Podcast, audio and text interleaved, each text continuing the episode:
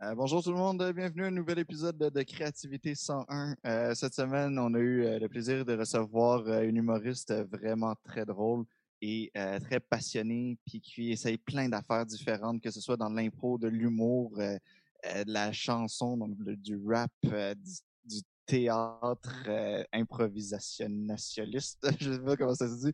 Elle a fait plein d'affaires. C'était Coco Bellivo, euh, une humoriste qui vient du Nouveau-Brunswick, mais qui s'est installée à Montréal euh, pour poursuivre euh, sa carrière en humour.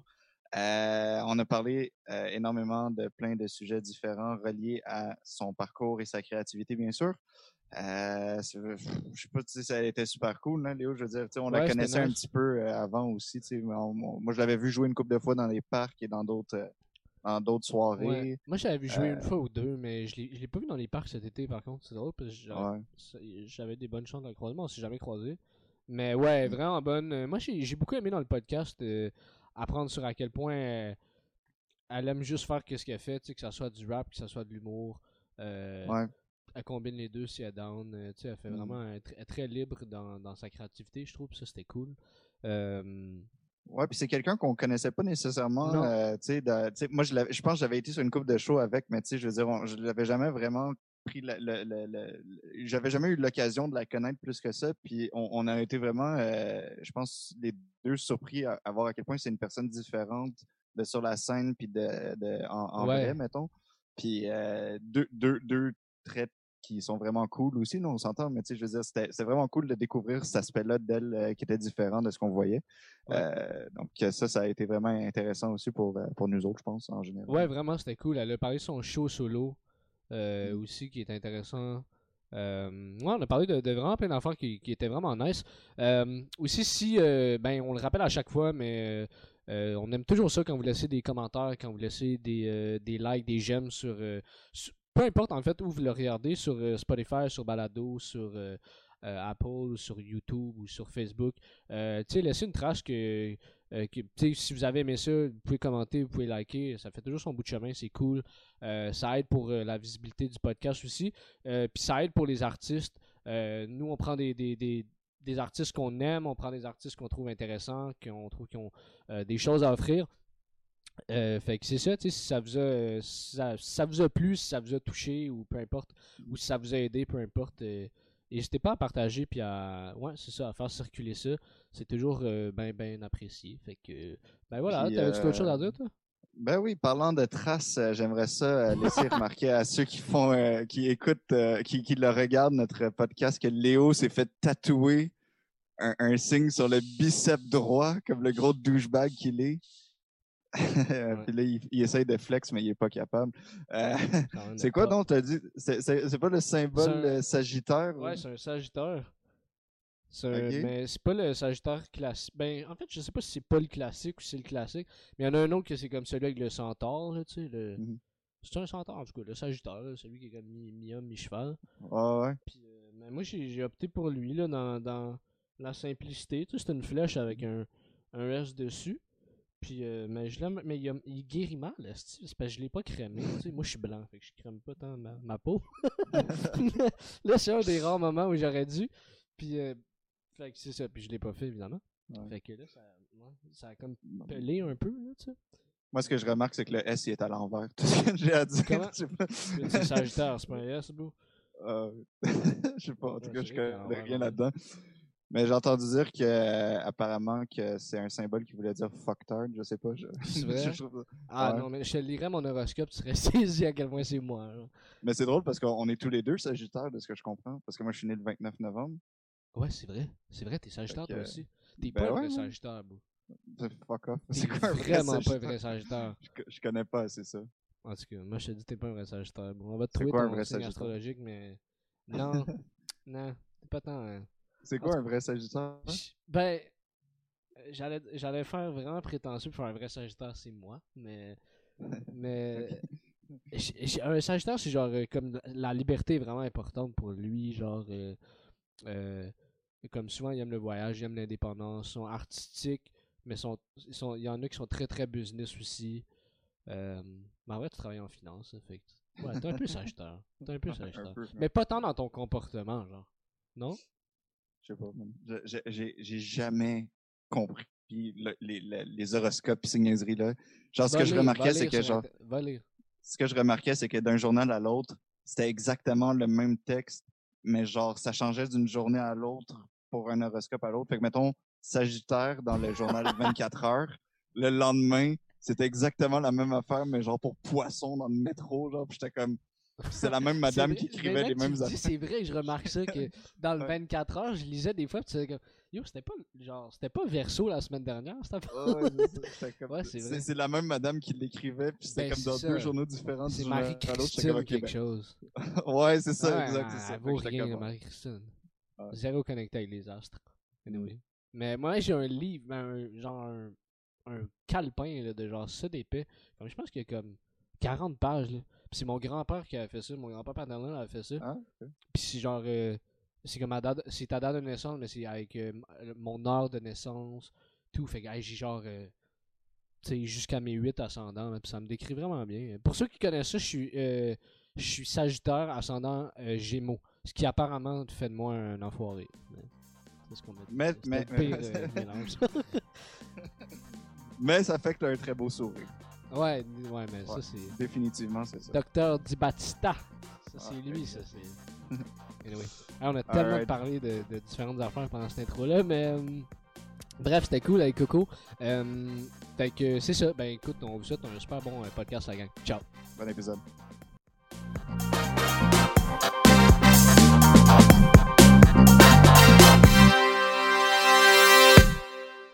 Ben, salut, bonjour à tous. On est euh, cette semaine avec euh, Coco Bellivo. Comment ça va? Ça va super bien. Cool, nice. Euh, écoute, on aime ça tout le temps commencer nous autres avec la même question que tout le monde a eu, qui est, selon toi, c'est quoi ton style d'humour? je dirais que je fais de l'humour social, sociopolitique. Je sais pas que. C'était, c'est vrai, c'est la question un peu compliquée, mais je fais, je fais beaucoup de différentes sortes d'affaires. C'est sûr que je fais beaucoup d'anecdotiques. Mm-hmm. C'est toujours axé dans le politique, mais le politique est toujours lié au social. Ça fait que l'humour social, c'est vraiment le. C'est juste ça sonne bizarre de dire de l'humour social. Ouais, ben, ouais, ben, ouais. Genre social en, termes que de la société, genre? Ouais, en termes de la société. Pas en termes de je suis là pour me faire des amis. Ouais, c'est ça, en termes de je fais de l'humour pour. c'est ça pour être cool. Euh, mais comment t'es arrivé à faire ce style d'humour-là? Est-ce que tu l'as ben, tu choisi, mais c'est arrivé comment? C'est ça. Comme je disais au début, je faisais toujours de l'anecdotique parce que un peu au début, je faisais du liner. C'est pas vrai, je faisais pas de, l'anecdotique au début, je faisais des liners. Euh, je considère que quand j'ai commencé, c'était peut-être plus absurde, éclectique que des observations, des idées extrêmement courtes. Quand je suis arrivée à l'école, ils m'ont poussé à développer plus mon côté anecdotique puis de parler de moi-même puis axer les choses autour de euh, mon point de vue plus que des que des, observations. Hmm. Puis à partir de ce cheminement-là qui m'ont poussé à, écrire plus moi-même, les deux se sont un peu combinés puis ça a devenu un peu plus mon rapport à moi dans la société. Ah. Euh, c'est sûr qu'il y a eu des points tournants là, au cours de toute cette affaire-là. Moi, j'étais à l'école avec euh, avec Colin Boudria-Fournier puis Alex Forêt, puis je pense que ça a été deux grosses influences dans comment est-ce que j'ai hmm. commencé à percevoir qu'on pouvait faire de l'humour, surtout Colin peut-être. Mais ben, en fait, non, parce que c'est vraiment une combinaison des deux.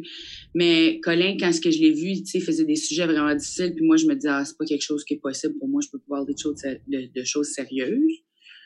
Puis euh, finalement, j'ai tenté ma chance un peu là-dedans, puis ça m'a vraiment plu, puis je suis jamais vraiment retourné de bord après ça. OK. Ah, cool, nice. Euh, puis, puis, c'est quoi les, euh, les sujets que tu aimes aborder, justement, là, étant donné le, le, le, style que tu fais, c'est quoi les sujets que tu aimes parler dans tes numbers? Les gros sujets que j'ai faits, là, qui étaient des sujets difficiles, c'était euh, le décès de mon père, donc le deuil, euh, la mort d'un proche, tout ça, mais par rapport à moi, mais aussi dans la manière générale que les gens deal avec ça. Hmm. Euh, l'agression sexuelle, j'ai fait un numéro là-dessus. Je fais le cabaret fuck la culture du viol vraiment souvent. Euh, évidemment, là, on parle de plus de faire des pointes aux agresseurs qu'aux victimes. On fait pas de pointes aux victimes. Puis euh, ensuite, suite à ça, j'ai fait un show sur la grossophobie. Euh, tu vois, ça, c'est juste c'est mon expérience avec ça, mais en lien avec euh, des choses que tout le monde vit là, dans, en termes de grossophobie. Je parle même un peu plus de, de des études qui prouvent ces affaires-là à travers de l'humour puis des choses comme ça. Ça, c'est mes trois principales grosses affaires de que j'ai travaillé dessus. C'est sûr que j'ai d'autres affaires euh, Mhm. qui m'intéressent. C'est toujours un peu des problématiques sociales. Ok. Puis comment tu t'y prends pour aborder. Ben, c'est des gros sujets, mais comment tu t'y prends pour, euh, pour les aborder, puis après ça, les rendre surtout drôles, surtout des affaires, mettons, comme un deuil ou une agression sexuelle, qui a vraiment rien de drôle là-dedans. Comment tu t'arranges pour après ça faire passer ça dans le médium de l'humour? Euh, moi, je suis dans, dans la vague des... euh, J'y vais direct dedans, puis là, après ça, je diffuse la bombe que je viens de poser un peu, là, genre. Je pense que le tout ce qui est sérieux puis qui fait mal est super proche du rire dans un certain sens, surtout la tristesse, là, mais il y a, a d'autres sentiments, même la colère est proche du rire, parce qu'il y a toujours un désir de vouloir être soulagé. Ça fait que ce que je fais, c'est que j'apporte le sentiment qui est qui est euh, soit le sentiment fâché, triste ou quoi que ce soit, je, je, je rentre dedans direct, puis là après ça, je viens euh, défaire ça avec euh, avec une blague qui va alléger la chose ou, quoi que ce soit. Là, c'est sûr que j'ai je la difficulté à mettre le doigt dessus, mais c'est parce qu'on dirait que ça fait toute ma vie que je l'ai fait, tu sais, comme moi, je suis troisième enfant, j'ai toujours voulu que le monde soit bien. Fait que quand il y avait des situations tendues, c'était moi qui lâchais la pointe pour genre détendre l'atmosphère. Ça fait que j'ai juste développé la technique de tendre l'atmosphère puis le détendre l'atmosphère tout de suite après. Puis après que tu te détends la première fois, c'est toujours la première joke qui est la plus compliquée parce qu'après que tu as passé la première, les gens te font confiance, ils savent que tu es habile à le faire puis après ça, c'est un petit peu moins complexe de naviguer à l'intérieur du sujet. Mais dans le début début de tes prémices là, quand, quand tu commences là, tu, installes ton sujet comme euh, comme euh, l'exemple pour le numéro de mon père qui est un super vieux numéro en plus puis tu sais, je trouve pas que je le faisais si habilement dans ce temps-là, mais c'était vraiment efficace. C'est je dis euh, ah euh, mon père il est décédé euh, il y a quelques années euh, de son cancer des os, tu sais je sais ce que vous vous dites là, Coco, inscris-toi à la voix, tu vas gagner. Puis là, tu sais, ça joue sur cette idée-là que les gens avec des histoires tristes, ils, ils gagnent toujours des compétitions. Puis là, tout à coup, on, on rentre dans une affaire de, ils savent que moi, j'accepte la situation, donc euh, ils sont à l'aise d'en parler avec moi. Ouais. Et puis aussi, euh, tu sais, je, je lis ça à des choses qui sont extérieures. Tu sais, ça n'a pas besoin d'être toujours axé complètement sur la situation dans laquelle on parle non plus. Mhm. C'est un peu, euh, c'est des des techniques assez légères. là. C'est comme mettre du sucre avec de la médecine. là. C'est un petit peu Mm. ça que c'est. Ok, Puis, mais c'est euh, intéressant. Euh, Est-ce que euh, de, de, de, de parler de ces affaires-là dans un contexte d'humour, est-ce que ça aide à comme passer au travers, ça aide à, comme faire réaliser des affaires au monde? C'est quoi l'idée derrière ça? J'évolue vraiment dans ma pensée par rapport à ça. Au début, je me disais toujours que je voulais pas le faire d'une façon thérapeutique, que je voulais que ça soit comme j'ai assez de distance avec le sujet pour pouvoir en parler. C'est souvent ça que je faisais avant. Dès que j'étais, sais, je donnais un temps au sujet à Jean Muriel, puis de moi de passer au-dessus avant d'embarquer là-dedans parce que je pense que j'aurais été trop fébrile pour parler de ces choses-là si ça avait été autant proche de moi, là, comme euh, il y a un règlement en humour, c'est euh, time plus tragedy equals comedy, là. So, Mhm. C'est comme un peu ça, là. Maintenant que je- ça fait un petit peu plus longtemps que je le fais, c'est sûr que ça s'applique encore, mais j- j'ai moins de problèmes à, j'ai déjà ma distance assez immédiatement quand je commence à écrire, où j'ai plus besoin de le faire. En tout cas, ça me dérangerait pas de maintenant de le faire d'une façon thérapeutique, dans le sens où si j'ai de quoi que je vis et que je ressens profondément, je trouve que c'est encore plus drivant d'y aller direct que d'attendre que, Ouais. par exemple, la grossophobie, c'est probablement quelque chose que je vais jamais arrêter d'être fâchée à propos de, au cours d'une, c'est à moins que ça se règle au cours de ma vie, mais ça me surprendrait fortement. Ouais, ouais.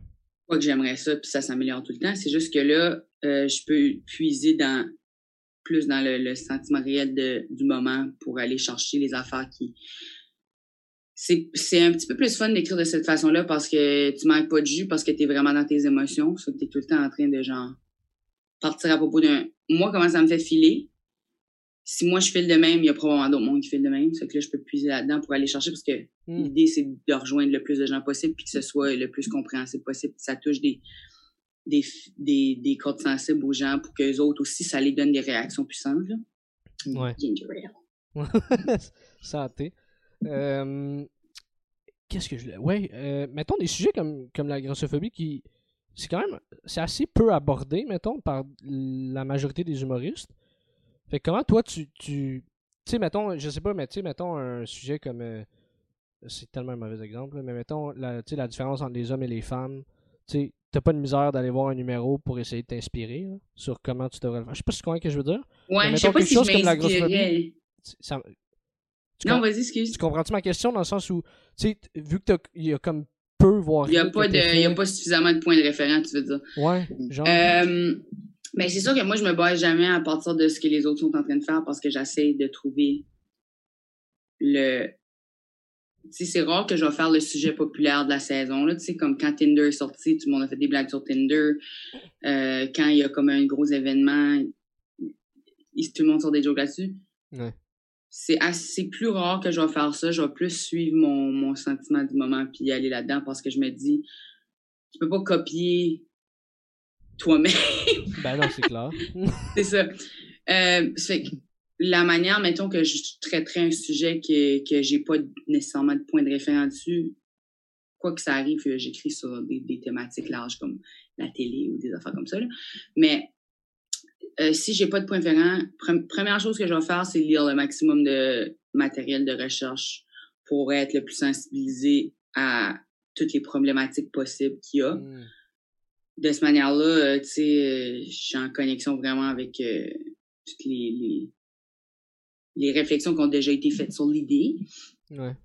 Suite à ça, je pars de la plus petite chose, tu sais, comme pour commencer, quand j'ai commencé à écrire sur la grossophobie, j'ai commencé à écrire sur l'entraînement en premier.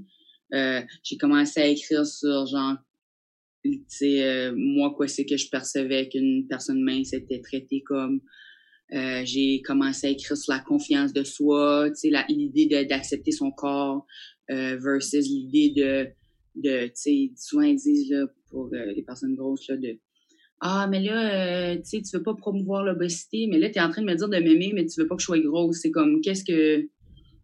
Tu sais, je peux. C'est un ou l'autre. Fait que je pars de toutes ces petites euh, contradictions-là. Décolle dans la plus petite idée, puis là, j'élargis à mesure que j'avance. Fait que, tu sais, si tu pars de l'estime de soi, c'est le plus petit point commun de la grossophobie, c'est parce qu'on est tous, depuis qu'on est jeune, dit ah t'es trop gros, t'es trop gros, puis tu vis avec ça toute ta vie. Fait que là, c'est la première idée sur laquelle les gens vont connecter, c'est l'estime de soi parce que c'est quelque chose qu'on a tous eu un problème avec à un certain moment. C'est assez rare de rencontrer quelqu'un qui n'a pas eu un moment où il, il, se trouvait pas beau, qui s'haïssait mm-hmm. Fait que ça, c'est mon point connecteur. À partir de là, ils n'ont pas besoin de connecter avec chaque idée nécessairement aussi longtemps qu'ils apprennent pour moi quelque chose à, travers de cette idée-là. Fait que je pars du plus petit puis je vais comme en reverse entonnoir. Ouais, ouais, puis ça te prend ça te prend quand même donc un certain temps quand même de tu sais tu disais tu pars d'un angle avant que ça avant mettons que tu aies couvert le sujet. Ben là, tu sais ça c'était comme euh, un processus différent parce que c'était l'écriture d'une heure qui était mon show LED. Puis, euh, tu sais, LED, ça englobait euh, justement la grossophobie. Tu sais, c'est pas pour dire que les personnes grosses sont LED, c'est juste que pour la société, c'est vraiment associé. Ça fait que pour moi, ça, mm. ça venait englober pour moi toutes les affaires sur ce thème-là. Fait que c'est sûr que dans l'écriture d'une heure, je savais que j'allais explorer ce thème-là sous des facettes vraiment différentes à travers de une heure dans comme tu sais j'ai fait en 4-15 parce que j'avais pas le choix de de le roder de cette façon-là, parce mhm. qu'on sait que les bords, normalement, c'est des 7-8. Après que tes 7-8 sont prêts, tu fais des 15 ans, des soirées un petit peu plus rodées, puis là, rendu là, tu fais peut-être des headlines à 30, tout ça pour roder. Parce que tu as déjà mais collé ensemble. Fait je suis partie avec des blocs, là, mais tu sais, j'ai, puisque je savais que j'explorais un même thème, j'ai commencé petit, puis j'ai élargi, élargi, élargi, pour que je puisse faire du fil en aiguille, puis que les idées se suivent. Euh. C'est la première fois que j'avais écrit un show où ce que ça c'était pas des blocs que j'avais collés ensemble. C'était vraiment comme voici du point A au point B où ce que j'aimerais me rendre. Hmm.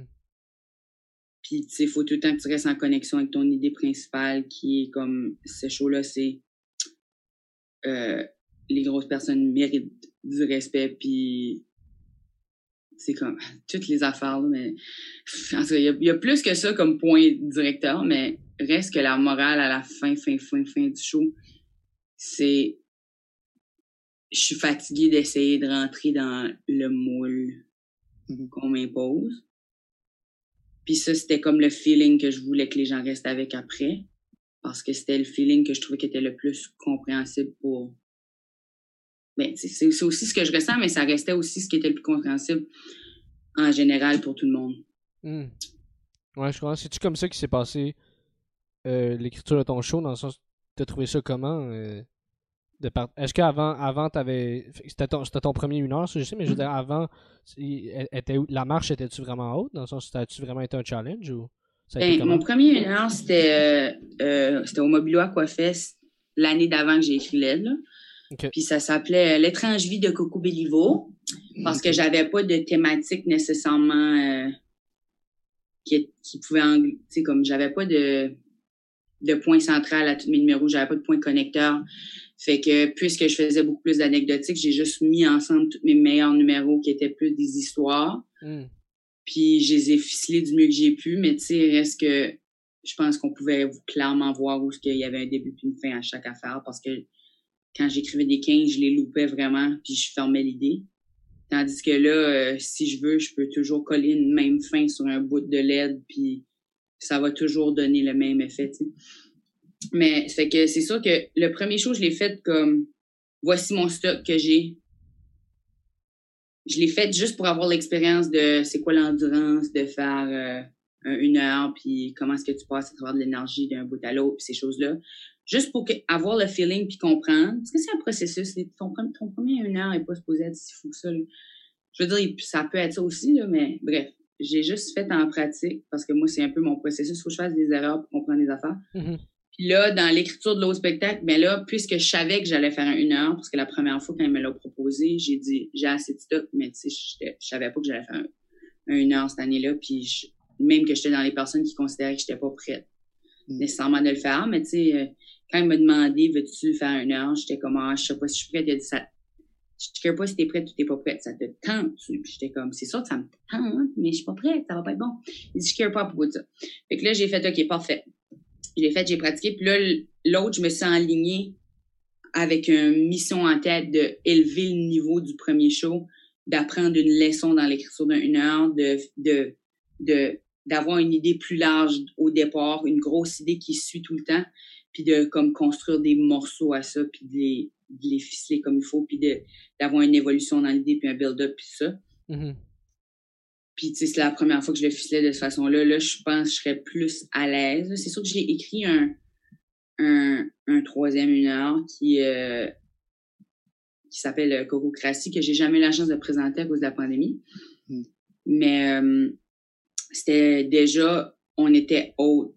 On était complètement ailleurs parce que là, le processus de celui-là, c'était que mon idée, c'était OK, là, tu as enfilé une idée d'un bout à l'autre, tu as creusé une idée complètement. Là, comment tu peux faire quelque chose que, qui, qui file fluide, mais qui va partout, tu sais, comme là, j'avais plus de, de thématiques différentes.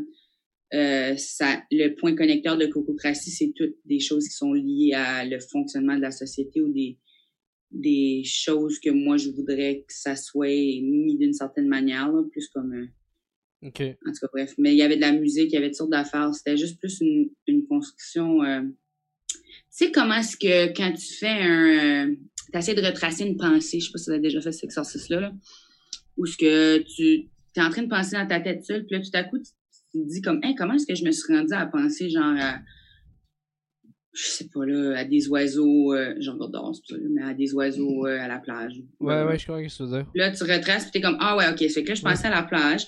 Là, j'étais en train de penser aux serviettes. Fallait que je lave mes serviettes. Là, fallait que, là je pensais, fallait que, que, puis tu te reviens à la première idée, puis ça a comme complètement pas rapport avec la dernière idée. Mhm.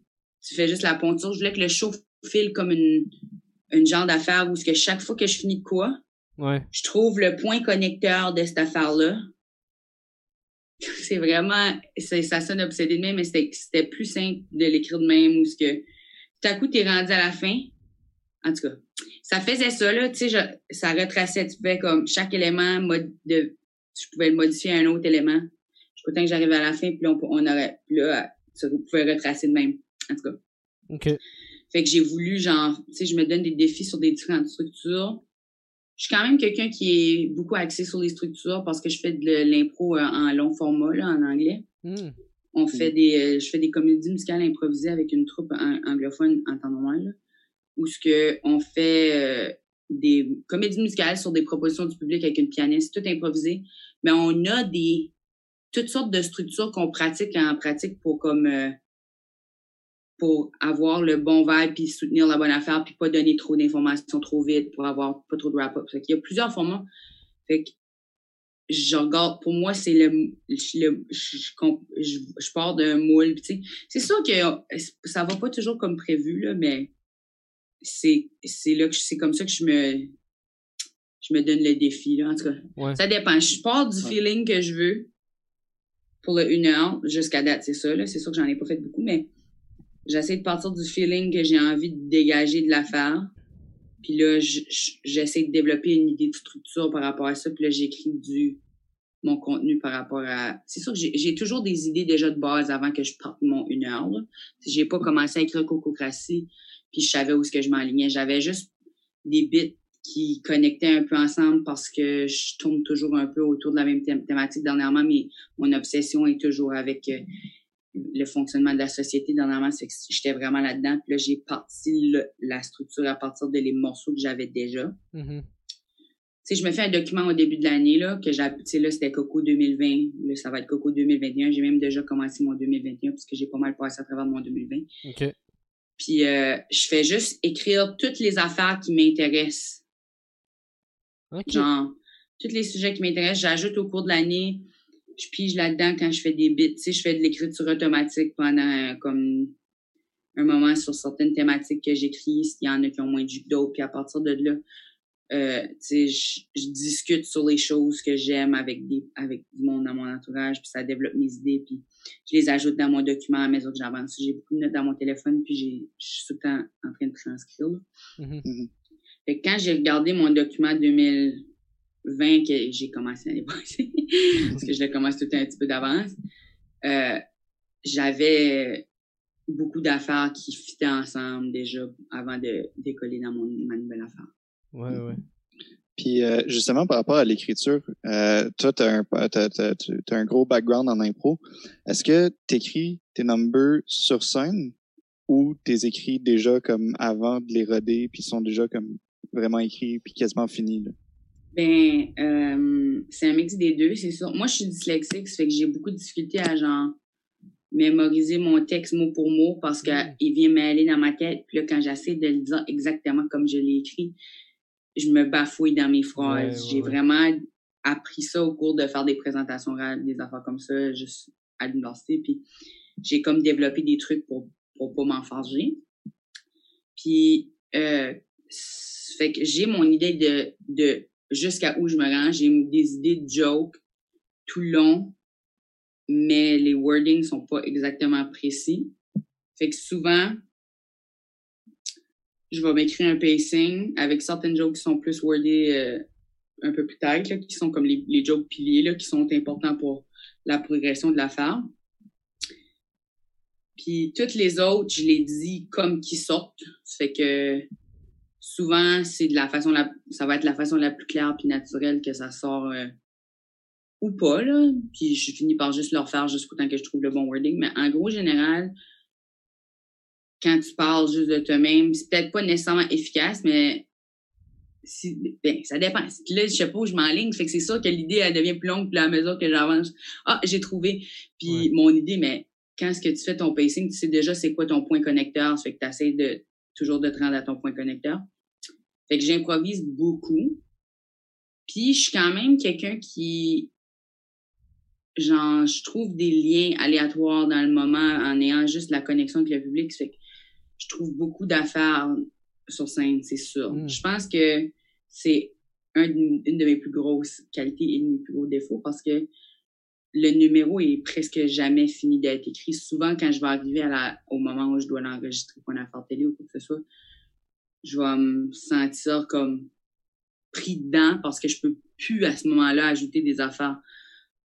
Parce que l'idée, c'est qu'à chaque fois que tu le performes, ça file comme si c'est la première fois que tu le dis. Mais quand tu ajoutes des petites affaires, ça file comme ça. ça c'est comme si c'est juste entre moi et vous autres. Ça se peut qu'il y ait une petite affaire que je ne dis jamais. Ça se peut que je la redis toujours à partir du moment où je l'ai dit la première fois. C'est pour ça que j'enregistre tout parce que souvent, puisque j'écris, comme je dis, euh, beaucoup d'affaires juste sur le fly. J'ai besoin des enregistrements pour. mon numéro est rarement tapé complètement d'un bout à l'autre jusqu'à ce que je dois le vendre. Hmm. Je les ai. Ça fait que tous mes numéros, je les possède, puis tous, je les ai, mais je les ai pas tapés nécessairement toutes. Ouais. Ok, je comprends. Puis t'as parlé euh, tantôt euh, que tu fais de l'impro en, anglais. Euh, c'est quoi comment c'est quoi ton parcours en, en impro? J'ai fait au secondaire de l'impro, tout mon secondaire, c'était ma chose préférée au monde, j'aimais vraiment ça. Ok, cool. après ça, j'en ai fait à l'université. J'étais même sur l'équipe étoile de mon université. J'ai fait la QI, la Coupe universitaire d'improvisation. Trois, quatre fois. Même une fois, je l'ai faite avec l'école du mois je suis pas, je considère pas que je suis euh, une improvisatrice excellente dans le sens où je suis pas, euh, j'ai pas la bonne vibe compétitive, je suis pas comme la puncheuse nécessairement là, comme je suis tout le temps le, je gagnais toujours le plombier du tournoi ou la personne qui, qui tu sais, puis ça me représente bien parce que je suis un peu quelqu'un qui est multidisciplinaire. Hmm. Je combine toutes les formes, toutes les choses nourrissent les autres choses. Présentement, je fais de l'impro théâtrale au Théâtre Sainte-Catherine. Il y a des ateliers gratuits euh, à tous les lundis à 5 heures, puis à tous les dimanches à aussi 5 heures. Puis a des matchs après. Puis c'est pas de l'impro compétitif parce que t'es pas un contre l'autre. C'est des, des formats différents. Là. Il, y a, y a un format, c'est art et défi, puis tu présentes des mises en scène, puis là, tu joues dans les mises en scène des autres. Fait que là, moi, je me pointe, puis je dis, euh, je veux voir deux polices qui savent pas que les deux sont... Euh, sont euh, ils sont tout croches puis vous vous le cachez tout le long. Puis là, tu tu diriges à la maison de l'impro, tu peux faire comme OK, confesse que finalement tu étais un criminel secret ou whatever. Puis là, euh, c'est plus parce que c'est plus des comédiens qui jouent là. C'est sûr qu'il y a des gens de toutes sortes de backgrounds différents. Moi, je viens d'un background de comédien, fait que j'apprécie plus cet élément-là de vraiment aller jouer l'histoire que d'aller chercher le punch. Parce que c'est sûr que tous mes processus passent par le mot à un certain moment. Mm. Fait que j'ai pas, je me sens jamais dans le besoin de le forcer ou de d'aller chercher par exprès cette affaire-là. J'aime plus voir quoi ce qui va naturellement sortir humoristiquement à partir de faire autre chose complètement puis jamais me stresser avec ça. Fait que j'ai fait de cette façon-là. Puis là, ben, à cause que je jouais le lundi en français, je voulais doubler ma semaine, fait que je jouais en anglais aussi. Puis j'ai, tu sais, on faisait toutes sortes d'affaires. Fait que là, je me suis trouvée là par euh, euh, une, une autre improvisatrice qui, qui avait une formation de comédie initiale improvisée de quand elle, elle était à Chicago, puis je sais pas trop euh, quelle école où elle a appris ça, mais bref, elle, elle m'a appris ce format-là, puis tu sais. Fait que je suis tout le temps dans l'apprentissage de nouvelles techniques. Là, c'est, c'est vraiment le fun au Théâtre Sainte-Catherine parce qu'ils font venir des gens de de, d'autres places euh, pour euh, donner des ateliers. Là, j'ai des toutes sortes d'ateliers vraiment très différents puis axés sur différentes c'est tellement de styles d'impro, tu sais. Il y a tellement de manières de faire de l'impro. Euh. Ouais, ouais, c'est vrai.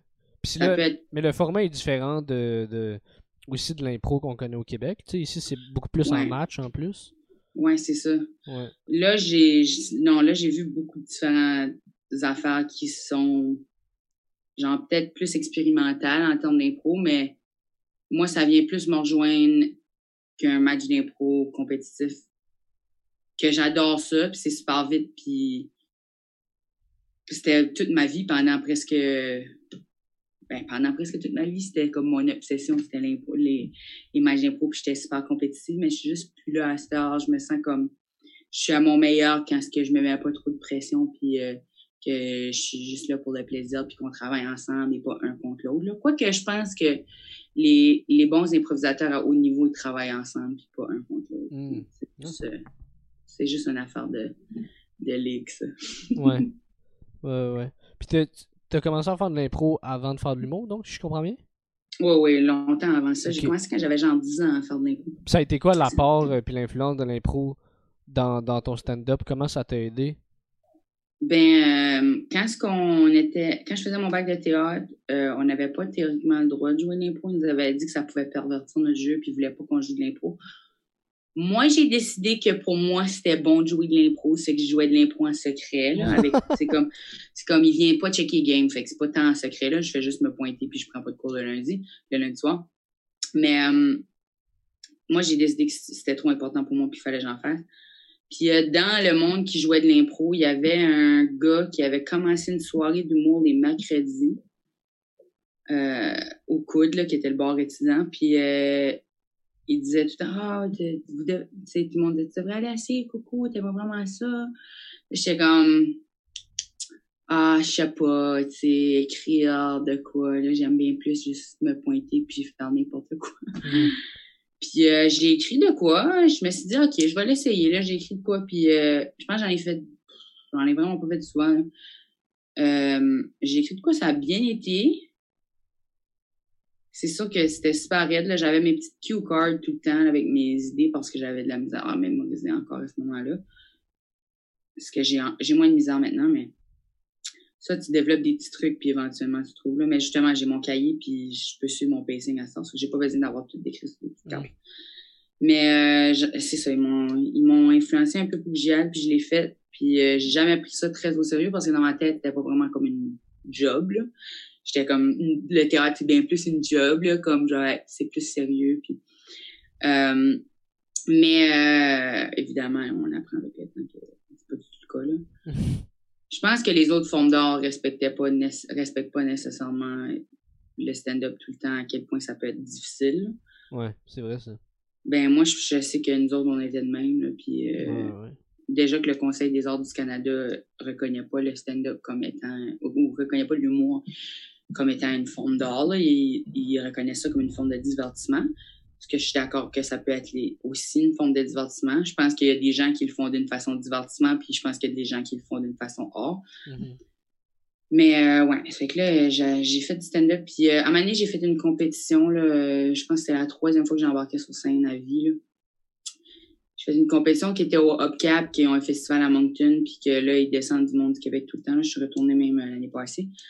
Puis euh, si tu faisais la compétition de stand-up, tu gagnais des automatiquement, ils te donnaient des, des passes d'humour là, de 60 pièces. Je, vais- aller faire ça. Puis il y avait euh, François, euh, je me rappelle pas son deuxième nom, mais qui est gérant à, à Juste pour Rire Management, qui faisait, qui jugeait la compétition parce qu'il y avait des prix de première partie des affaires pour les, les gagnants, les, les deux premiers spots. Ok. Moi, j'ai fini en troisième place, ce qui veut dire que j'ai théoriquement rien gagné, mais je care vraiment pas. Puis euh, François, il est venu me voir, puis il m'a dit euh, Tu devrais vraiment aller à l'école d'humour. Ça te ferait du bien, tu sais, t'es, t'es vraiment désorganisé dans tes affaires, ça t'aiderait, puis tu serais vraiment, euh, tu serais vraiment bonne. Puis j'étais comme, école d'humour, that sounds fake.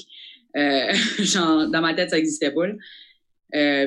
J'étais comme, je pense que je vais finir mon bac de théâtre, mais merci. Puis là, finalement, euh, avec- après avoir eu des discussions avec JC Surette, puis euh, un autre ami qui était à l'école, euh, il a dit, je pense que tu fitterais vraiment ici, là, tu- ça te ferait du bien. là. Puis là, j'étais comme, OK. Fait que j'ai pris un peu un risque, puis je suis allée. Puis finalement, ben, je veux dire, je suis jamais retournée de bord, je suis encore deux. Ouais, ouais. C'est vrai.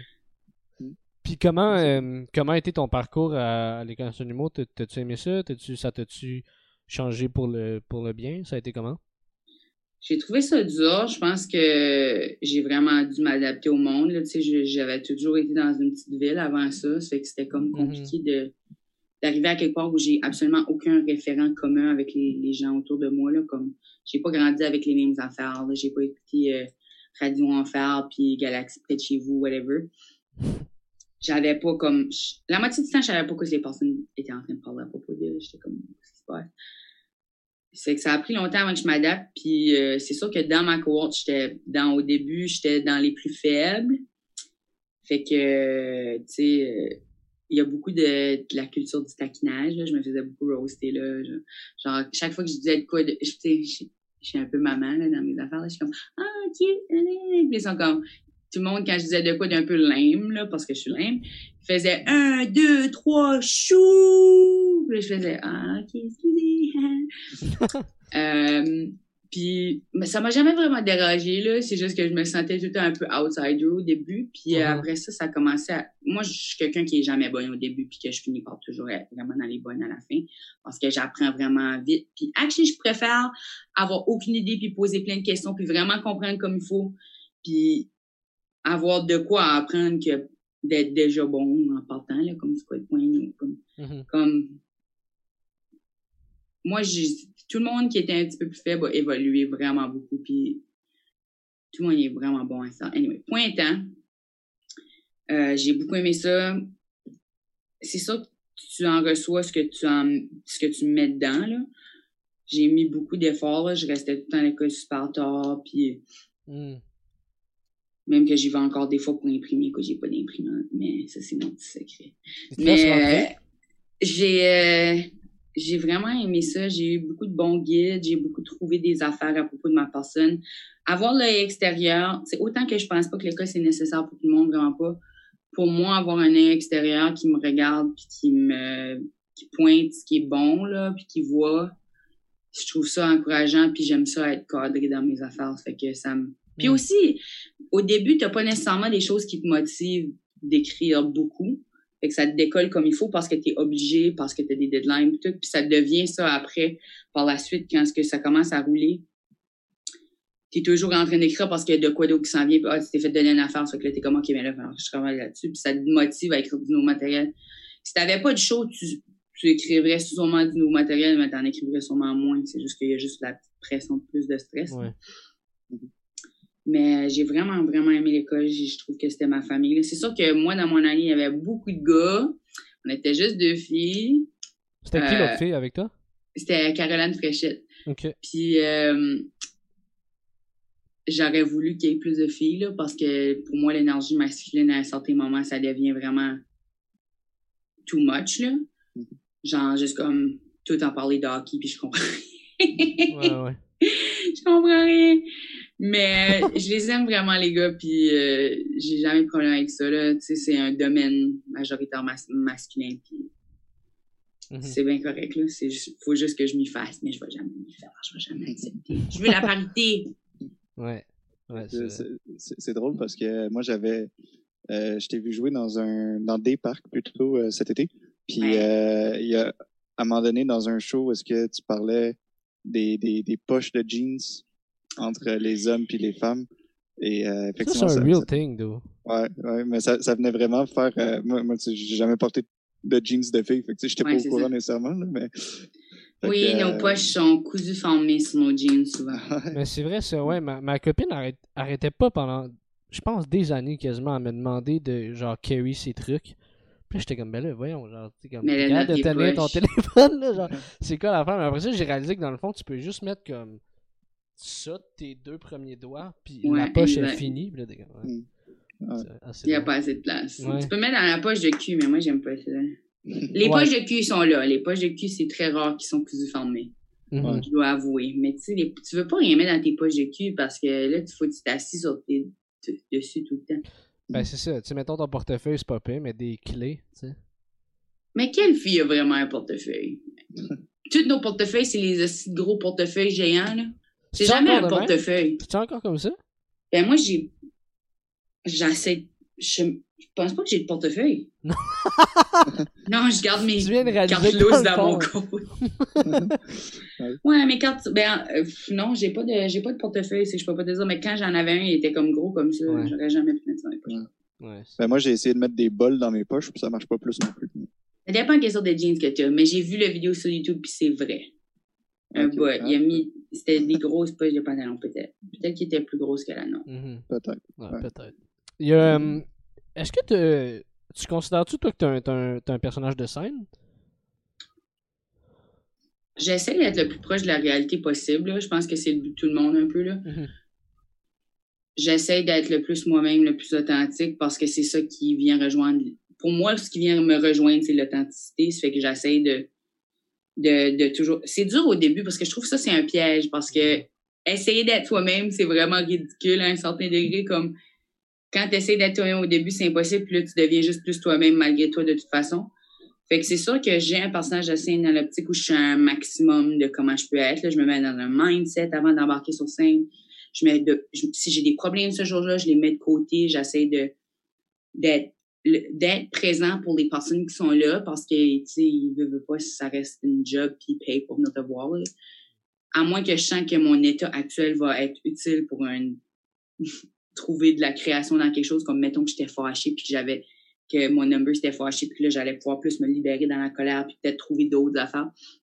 À moins que je sentais que c'était comme ça, je, je mets de côté euh, j'essaie d'être à mon, mon ma meilleure moi, mais ça reste moi, tu sais, c'est juste que c'est comme évidemment, je suis pas comme ça toute la journée, tout le temps.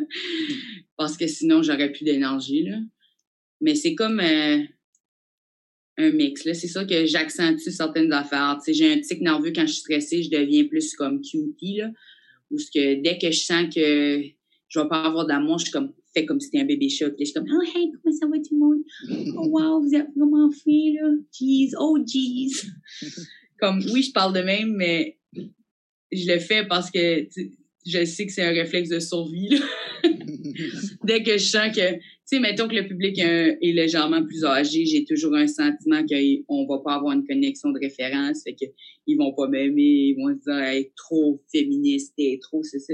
Là, je suis comme parfait, je vais pas rentrer rough, je vais rentrer super doux. Oh wow, comment ça va? moi, je me sens vraiment bien. Hein? Je sais pas pour vous autres, là. Jeez, wow, wow, wow. Hein? OK, cool, cool. Mais ça, c'est juste, euh, ça, c'est juste du, tic que j'ai développé à cause que je, je viens stressée, là.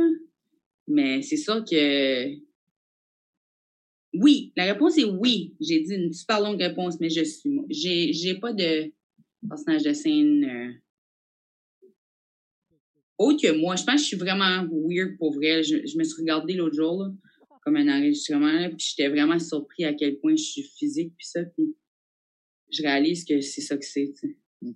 C'est juste ça que c'est. C'est ça qui se passe dans ma tête. Bijou. Bijou. Ben justement, euh, là, tu sais, bon, on a parlé de ton parcours d'impro, puis on a parlé de comment tu fais du stand-up, mais on, pour, pour ceux qui ont écouté l'émission, le prochain stand-up, on a vu que tu étais aussi une rapper euh, qui, qui, est quand même solide en plus, là. C'était cool, là. Puis tu fais des, tu fais aussi des word-up. Ouais, je fais des word up. Euh, ils sont pas en ligne présentement parce qu'il y a eu euh, des problèmes avec euh, certaines personnes étaient peut-être des agresseurs. On ne sait pas quand est-ce qu'ils vont être remis en ligne. Je dis peut-être, mais je pense qu'il y en a qui c'était sûr. C'est juste qu'ils savent pas. Euh, comme comme les émissions de télévision là, qui ont coupé les affaires de Julien Lacroix, ben ils savent pas ce qu'ils vont enlever. présentement, vous pouvez pas les voir, mais dans quelques mois, ça risque de tout être en ligne de nouveau. Mais j'ai plusieurs battles à mon effigie. Aucune défaite théoriquement. nice. c'est pas toutes les battles qui sont jugées, il y a des rondes d'exhibition aussi. Mais euh, ouais, euh, j'ai commencé le Word Up à cause que Charles Deschamps il m'a proposé pour le ZooFest versus humoriste, là, euh, excuse, ZooFest versus Word Up, qui est des humoristes qui affrontent des battle rappers. Fait que là, il m'avait proposé pour ça parce que je travaillais beaucoup avec MC Lasso, ce qui m'a aussi proposé ça. En tout cas, je peux jamais être claire c'est qui ce qui a vraiment fait le choix qui m'a poussé dans cette direction-là, mais je sais que je faisais du rap, puis euh, il y a une couple de personnes qui avaient su que j'en avais fait dans mes shows, puis qui avaient dit ah tu serais bonne pour Cécile. Puis euh, je savais pas à quel point je serais bonne, tu sais, je pensais que j'allais être funny puis que ça allait être ça. Mais finalement, Filigrane est venu me voir après pour me dire euh, ça te tenterait-tu de venir essayer pour vrai? J'étais comme hell yeah, je vais faire ça tout le temps.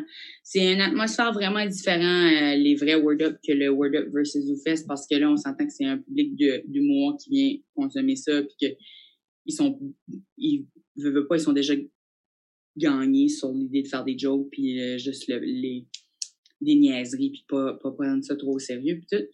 C'est vraiment plus sérieux au Word Up, c'est un peu plus violent. Mm-hmm. J'aime ça. Ça m'a vraiment... Euh, je trouve que c'est le Word Up, c'est une chose qui m'a amené beaucoup à mon humour.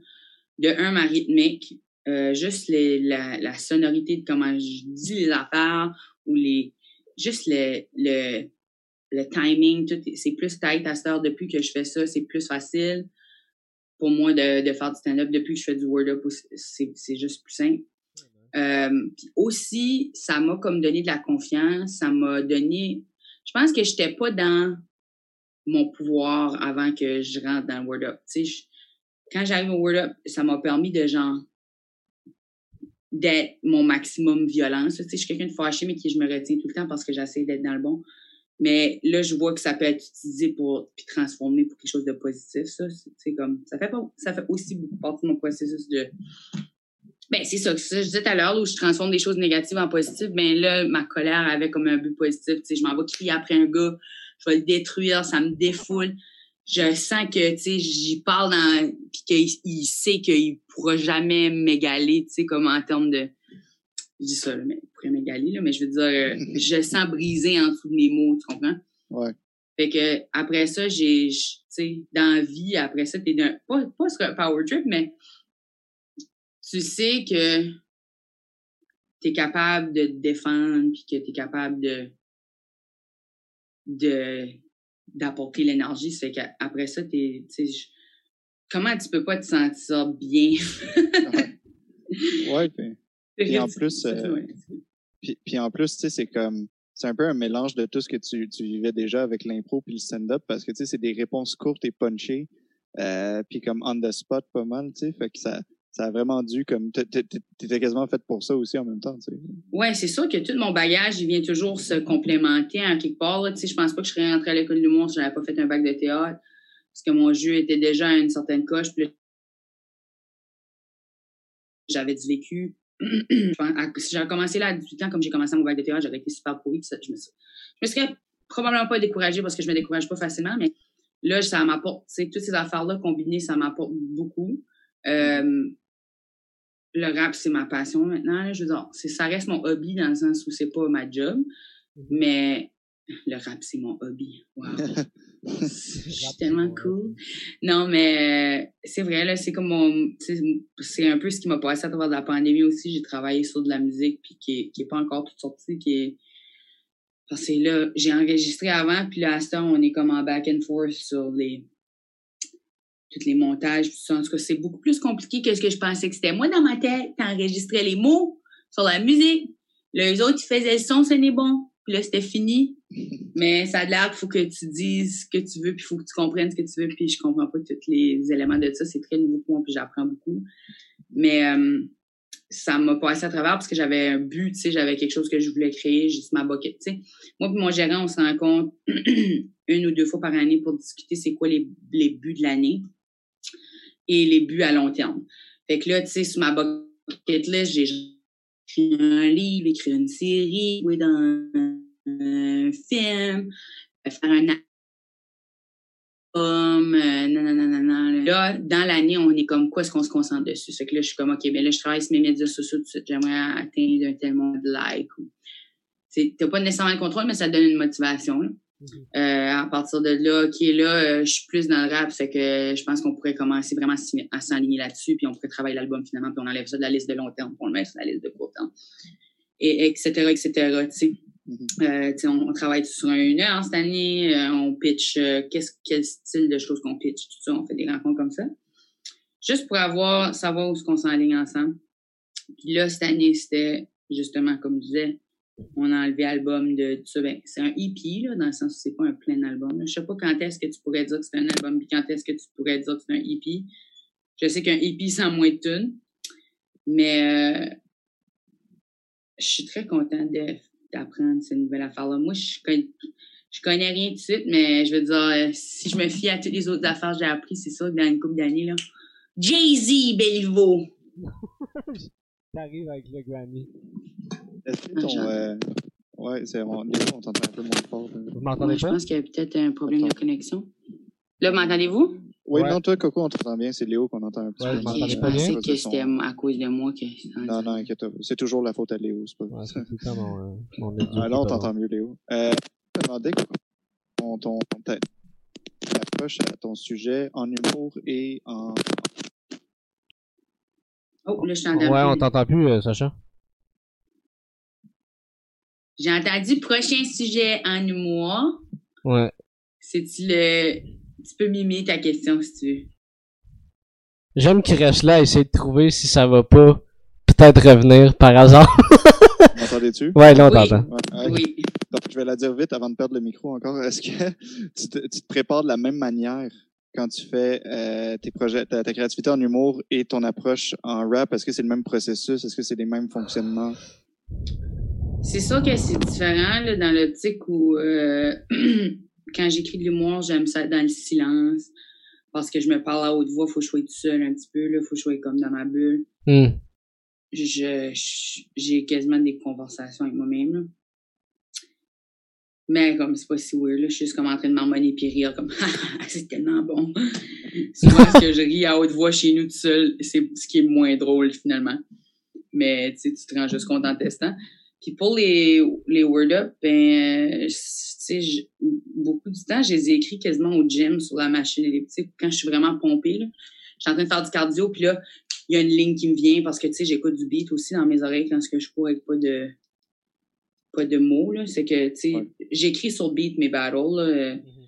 Euh, c'est pour ça que ça sonne comme une tune souvent après que j'enlève le beat. Là, quand je le fais, j'ai toujours ma rythme qui, qui m'accote. Ouais. Mais euh, ouais, le... ben, en fait, j'ai des idées de stand-up aussi quand je suis au gym. Quand je m'entraîne, mon cerveau, tout à coup, il se met à genre. Ouais, t'es-tu plus inspiré quand t'es au gym? Il va falloir que je retourne. Je suis pas allée depuis le début de la pandémie, mais c'est vrai que j'ai pas écrit euh, autant que j'écris d'habitude. Ah. Je pense qu'on vient de trouver que c'est le problème. je pense, là. mais c'est vrai, là, j'ai vraiment comme. Ben, tu sais, c'est parce que là, dès que tu fais un geste physique, tu te mets à genre, ton cerveau est, il est juste concentré là-dessus, puis il se met à divaguer sur des affaires mhm. seul.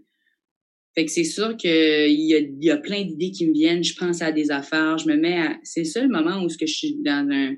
Je suis pas dans un stimuli visuel. Tu sais, quand je suis chez nous pour relaxer, j'écoute des TikTok, puis je je lis, puis j'écoute du Netflix. Fait que j'ai comme pas de place pour qu'il se passe quelque chose tout seul. Mais quand ce que je suis en train de m'entraîner, ben tout à coup... Euh...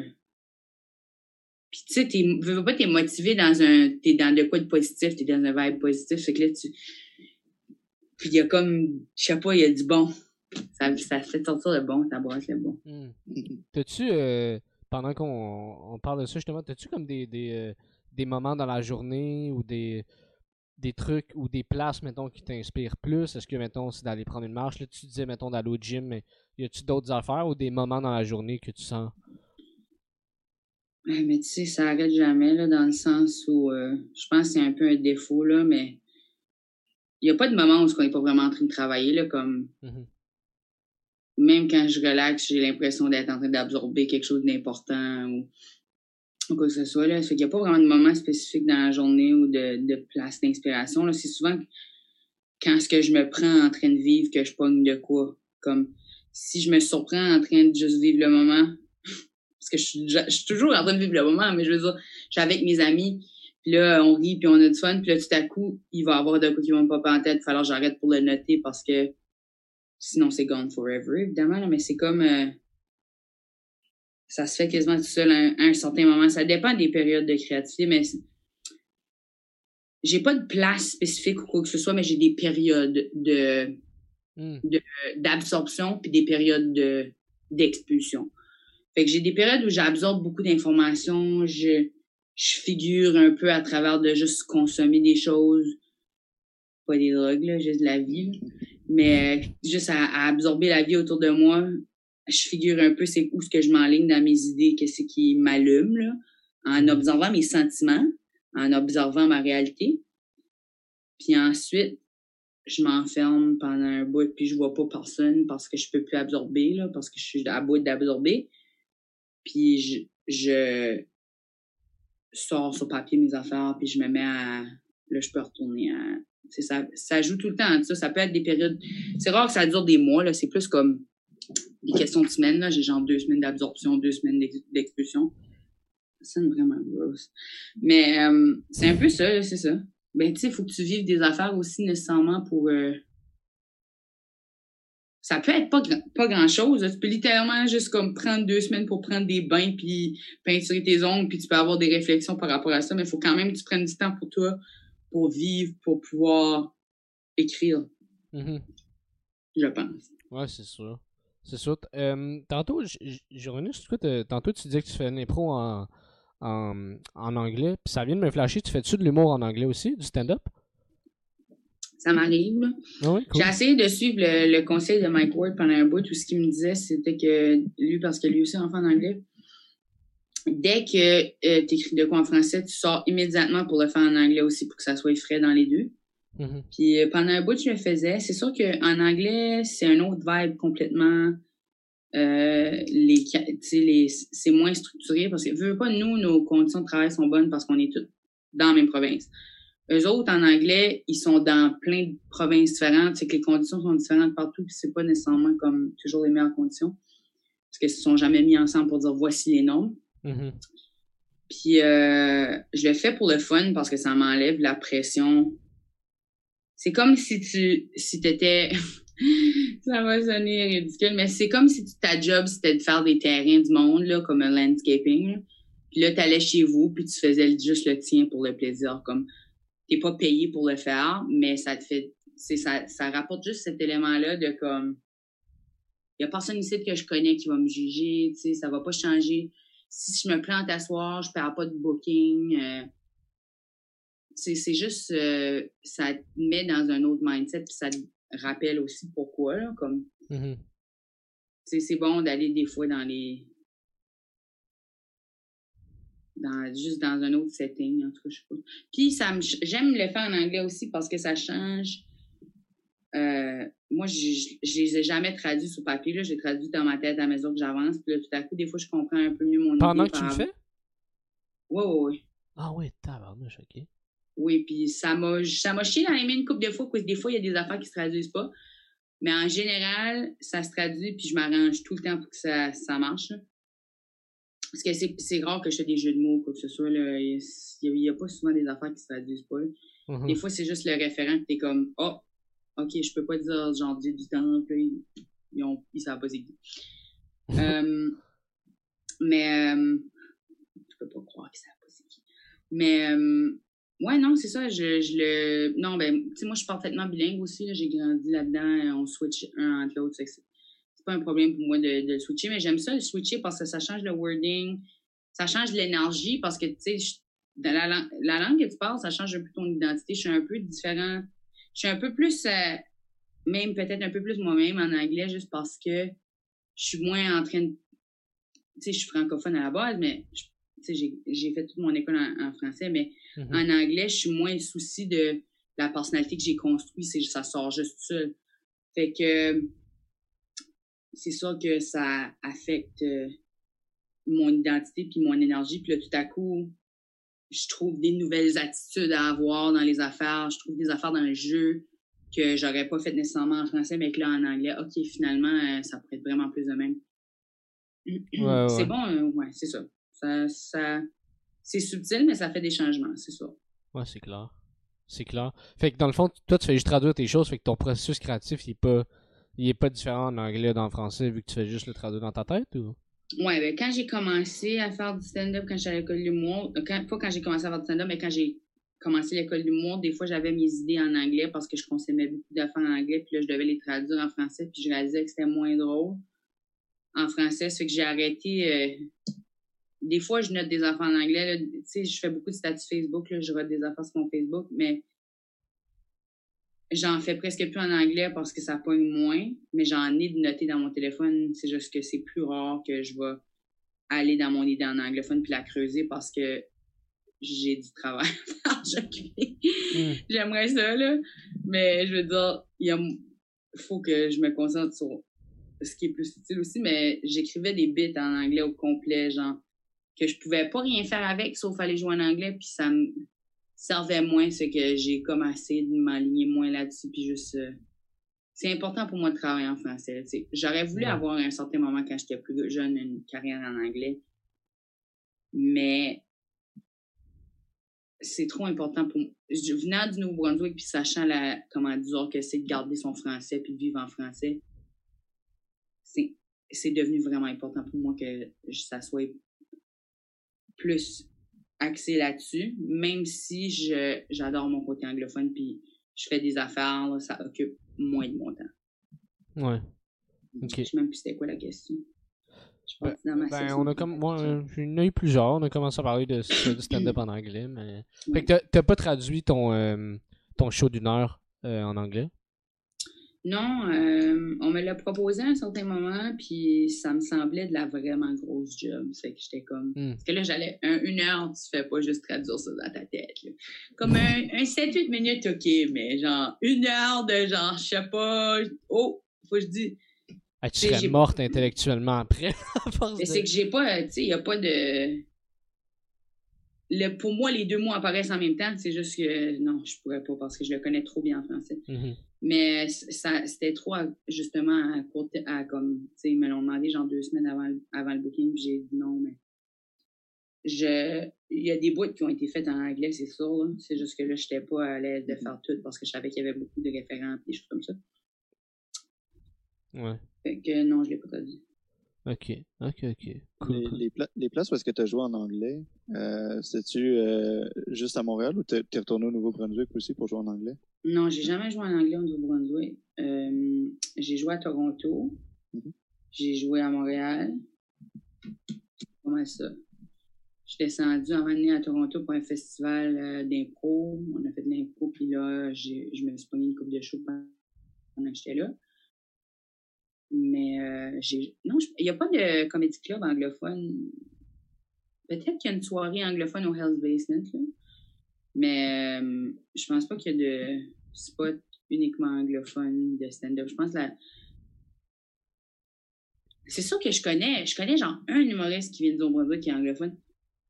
Mais je- la majorité de la communauté humoristique euh, en Acadie est francophone, ouais.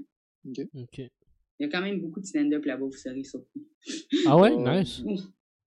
Cool, tu y Ça retournes. me fait rire des fois parce que vous autres, vous les connaissez pas, puis moi, je les connais, mais comme eux autres, ils connaissent pas tout le monde des sites non plus, là, pour être fair, là. so, c'est juste normal, là. Ils ont comme leur petit réseau. quand tu vis là-bas, des fois, euh, je, je les comprends pour partir. C'est sûr qu'ils font nécessairement moins de shows parce que il y a moins de spots, mais ils ont quand même un réseau, puis euh, ça roule pareil, là. Hmm.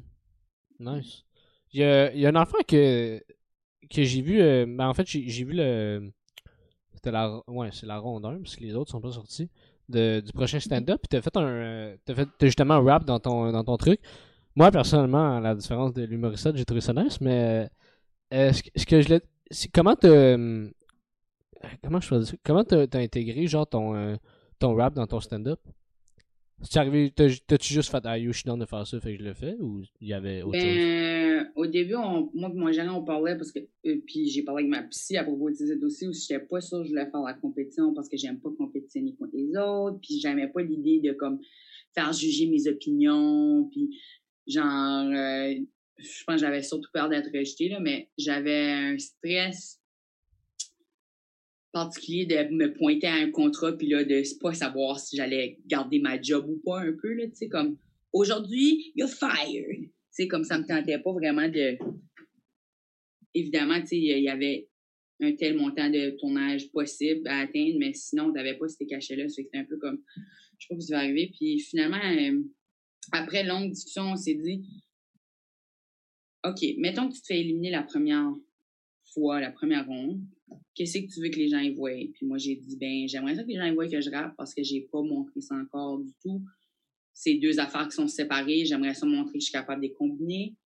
Euh, c'est sûr que je suis pas encore complètement habile à ça, puis c'était absolument un risque, mais c'était un- justement un risque parfait pour une première ronde parce que tu n'arrives pas avec ton plus fort. Tu fais juste montrer une carte de visite de toute légèreté je me voyais pas faire ça dans aucune autre ronde, mais je, dans ma tête, j'étais comme, OK. Là, les gens, ils vont savoir que tu rappes. Puis si si tu pars, ben c'est quand même une victoire. C'est que c'est perfect. Ça monte juste la carte d'affaires. Puis je suis sûre que ça va, euh, ça va être un risque. Ben, c'est un risque payé dans le sens, mais je pense que c'est euh, dans le sens plus large. ça me met euh, unique aussi en première ronde, parce qu'il n'y a personne d'autre qui a fait ça. Quoique, j'ai pas vraiment le souci d'être unique ou quoi que ça, mais je voulais juste que les gens y voient ce côté-là de moi. C'est ça que j'ai choisi de faire, mais je sais pas si c'était super bien intégré au numéro. Il y avait des jokes sur le fait que je rappe et que je suis humoriste, puis c'était vraiment juste présenté un peu comme un showcase de Hey, je fais de l'humour, mais tu sais, je fais aussi du rap, puis je sais de quoi j'ai l'air, puis je peux faire des jokes de casting. Mais tu sais, euh, inquiétez-vous pas, là, euh, je suis quand même pas pire, là, j'ai écouté 8 Mile plein de fois, ha ha ha. Puis là, juste faire un rap qui est un rap humoristique, oui. Punchy, non. Je l'accorde, je savais déjà avant, j'étais comme, je pense que ça va être ha ha ha ha à chaque fois que je dis quoi, parce qu'il n'y a pas de punch clair, c'est juste un traitement humoristique du format qui est le rap. Fait que la tune est drôle, oui, elle est bonne, elle est surtout bonne. Elle est pas, elle est pas surtout drôle. Mais les gens ils voient que je rappe bien puis que je suis capable d'intégrer des sujets comiques. C'est suffisamment pour moi. Sais, j'ai pas besoin que ça soit la chose puissante à chaque fois. J'essaie de faire des affaires de qualité puis de de triper aussi je veux dire, oui, le rire c'est très important pour moi, mais le message est c'est ce que je vais toujours aller chercher en premier. Tu, tu voulais-tu faire une genre de parodie un peu de, de, de cette- la violence dans les, les, les, les, les- les paroles de rap, puis montrer que ça n'avait pas besoin d'être violent, Oui. ça pouvait être des bisous bisous. là? Ouais, ben justement, euh, bisous, bisous, il est sur mon bandcamp. D'ailleurs, si les gens veulent aller écouter, mais le l'idée, c'était justement, c'est que c'est tellement violent, puis moi, c'est tellement pas ma réalité, la violence, puis je peux pas parler de la violence. Parce que c'est pas ma réalité. Puis tu sais, je suis tough, oui, puis euh, j'ai de l'agressivité envers les hommes, oui. mais euh, avec justesse, pour certains cas. Là. Euh, évidemment, pas tout le monde, mais en tout cas, tout pour dire. Ouais, c'est ça. C'est que là, je me suis dit, je vais faire un rap super thug sur les bisous, genre. C'est ça ma niche, là. Je suis comme Lil Dicky, mais au lieu d'être comme le gars blanc juif qui fait du rap, je suis la madame blanche acadienne qui veut des bisous. Ça me fait trop rire. Ouais, non, c'était ça, là. Tu sais, c'est sûr que mes thématiques, ça reste mes thématiques, là. Je vais pas aller, euh, je, je change pas ma personne pour la forme d'or, tu sais. Mhm. Puis c'est ça qui est le fun à propos de l'innovation. Le rap, c'est à propos de l'innovation. C'est pas besoin d'être juste une affaire. C'est perfect. Ouais, ouais. C'est- Ça porte déjà à l'humour, je trouve. Ouais, ben, est-ce Léo, que tu euh, T'as t'as encore un problème, Léo? T'entends pas super bien, Léon. m'entends pas bien? Oh non. Non, t'as Non. encore un problème de micro. Tu sais, on, on vient juste de les acheter, ces hosties de micros-là. ça a déjà choqué. Oh, de. Ouais, je comprends. Ben, moi, j'ai acheté ça au début de la pandémie. C'est un Blue Yeti Mic, ça plug dans l'ordi. Ah ouais, le, Ben, le snowball? Un genre de ou l'autre? 200 piastres, là. Hein? Le snowball ou le, là, le que j'ai? Je peux te montrer. il, il te demande si c'est le snowball. Ouais, ouais. Ah, non. C'est le genre de mic que les gens utilisent pour le ASMR. Parce que l'affaire, c'est que nous autres, on, on venait de, tu sais, le podcast, là, on l'avait parti pendant la, la pandémie, puis c'était par Ouais. Zoom. Ouais. Mais juste avant la zone rouge, on commençait à le faire en personne. Ouais, c'est ça que Yeah. C'est ça. Fait que là, on a pu enregistrer deux, trois épisodes de même, puis après, ça a comme choqué. Fait que là, on commence avec Zoom. Je me disais qu'il allait avoir un deuxième confinement, puis c'est pour ça que je vous ai dit Zoom, puis j'étais comme, ah, je Ouais, ouais. pense savoir former, moi. Ouais. Et finalement, j'avais raison. Ouais, mais là, on a acheté tout ce stock-là, on a dit on va l'utiliser, tabarnak. Ouais. Ben oui, ben oui. Est-ce que, que là, vous m'entendez mieux? Non. Pas plus que ça, non. Non, tu sonnes comme un robot qui chuchote. Oui. Ah, yeah. Je peux pas plus plus. Robot qui chuchote, c'est le deuxième euh, single de Coco Baby. Oh my gosh, je serais tellement bon, je vais acheter une noter. Le deuxième Ben, euh, j'ai un concept que je travaille dessus qui est le whisper rap. Oh, OK. Parce que là, il y avait le mumble rap. Uh-huh.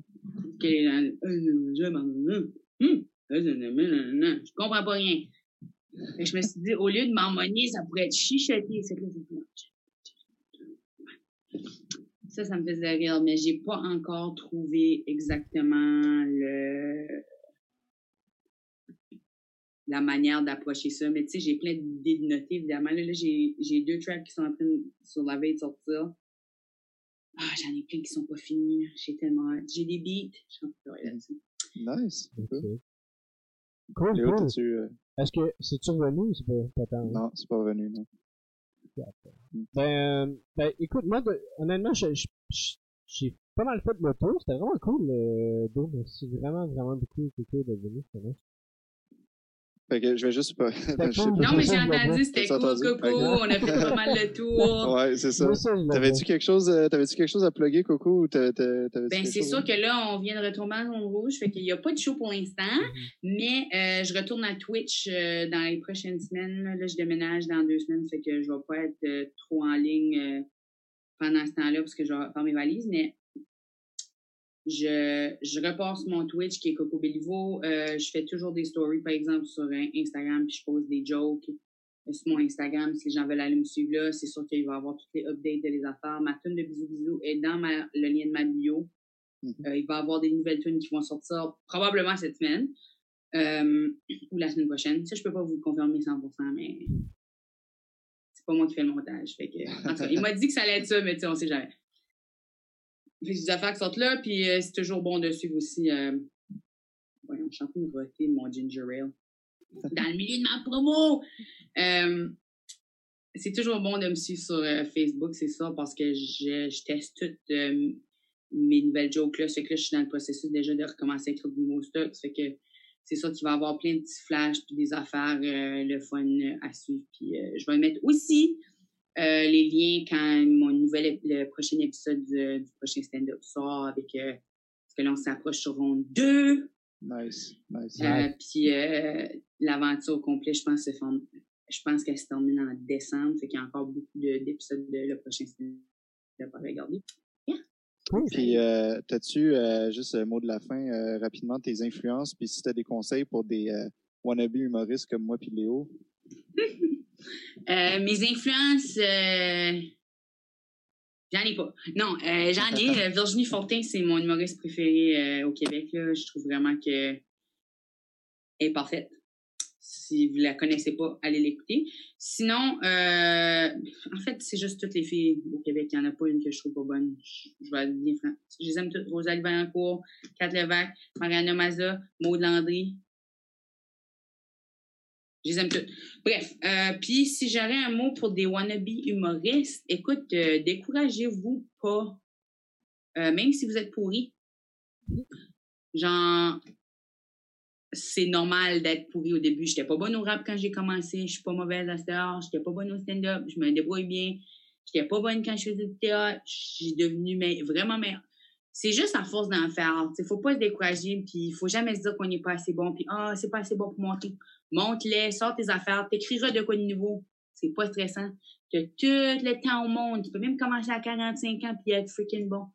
C'est pas un problème. comme genre même que même quand c'est pas bon, les gens trouvent ça bon. Comme les gens likaient mes statuts quand j'ai commencé, ils like encore mes statuts.